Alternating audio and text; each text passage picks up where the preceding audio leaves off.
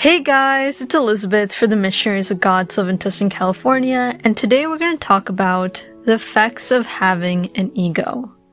But before we dive into the topic, let us prepare ourselves for this teaching and meditation. I invite you to find a quiet place to sit. Strain your back, relax your shoulders, and take a deep breath in. Invite the Holy Spirit to come to you. Lord, inspire every thought, feeling, and action that I have.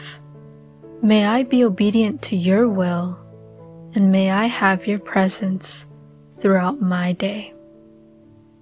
So people naturally have egos. Some may have more, and others may have less. Whenever people have a big ego, they tend to be very self focused. They think confidently about themselves and they think no one is better than them. However, this kind of mentality becomes an obstacle for spiritual life. A big goal to have in spirituality is to be humble, which is completely the opposite of being egotistic. Being humble means that we don't view ourselves so confidently. Instead, we think that others are more important than we are. And we never seek to be under the big spotlight. And we set our needs to the side in order to fulfill other people's needs.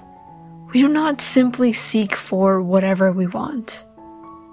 So, if this is our goal, to be humble, it becomes more difficult to achieve that humility when we're so busy being egotistic. Proverbs 16 verses 18 through 19 further speaks about this topic.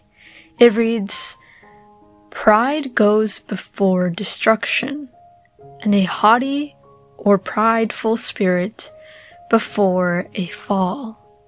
It is better to be humble in spirit with the lowly than to divide the spoil with the proud. Proverbs 16 speaks about the negative effects of having an ego. It says that before destruction there is pride. Many egotistic people tend to show off. And I don't just mean people who say things like, I'm better than you, or I'm more faster than you, or I'm more smarter than you, or whatever it is. Pride can be boldly shown like that, but it can also be discreetly.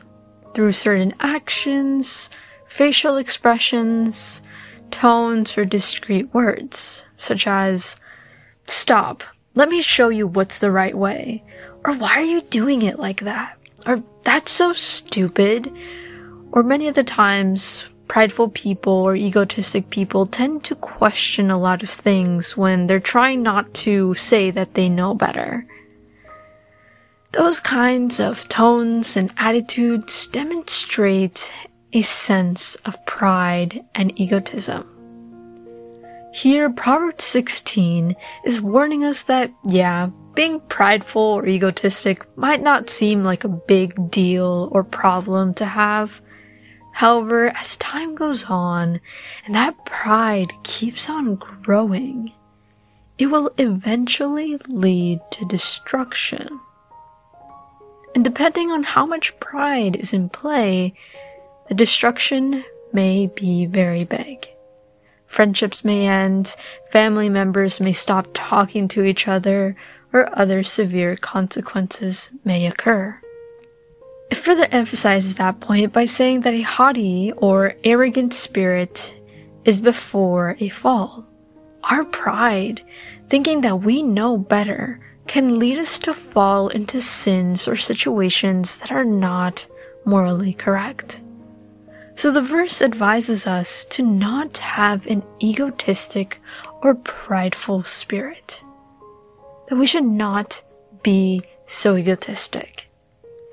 Instead, it recommends that we humble or lower ourselves and be among those who are lowly. Because that is a much better life. than to be with those who are proud and are dividing stolen riches or stolen possessions. Honestly, being among with those people who are poor or low income people is definitely much better than surrounding oneself among prideful and rich people. Why? Because they tend to be happier in spirit and closer to God. And it is important for us that we surround ourselves with people who have the characteristics and beliefs that we seek to have. Now, lowly people does not only refer to poor, homeless people or those who have low income. There are people who are middle class or higher class that yes, they are better off, but they can be poor in spirit. Or those who are lowly may be people who are the people who we think that are weird or people who we really don't want to talk to because we think that they're lower than us.